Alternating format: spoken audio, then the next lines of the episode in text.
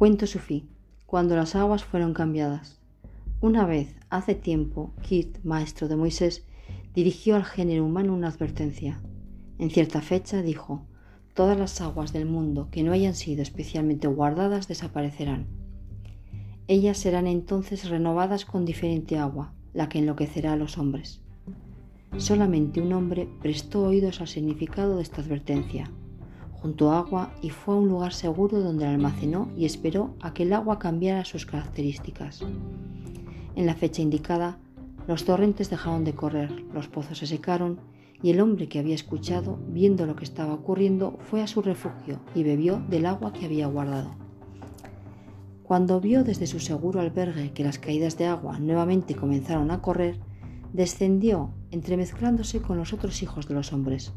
Comprobó que estaban pensando y hablando en forma completamente diferente de la anterior.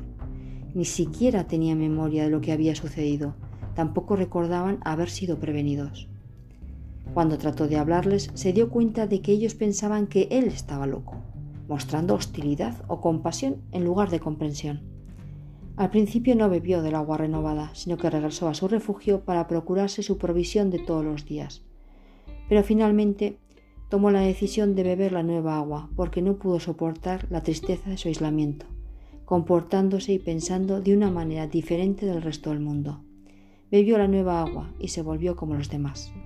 Entonces olvidó completamente todo lo referente al agua especial que tenía almacenada, y sus semejantes comenzaron a mirarle como a un loco que había sido milagrosamente restituido a la cordura.